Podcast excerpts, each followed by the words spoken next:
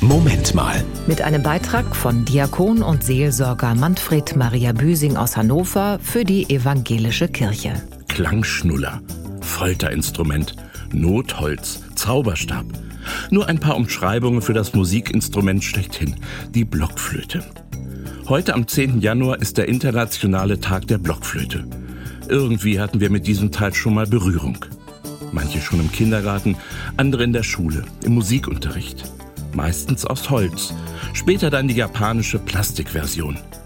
Meine steckte in einer karierten Umhüllung mit Wischer und Grifftabelle.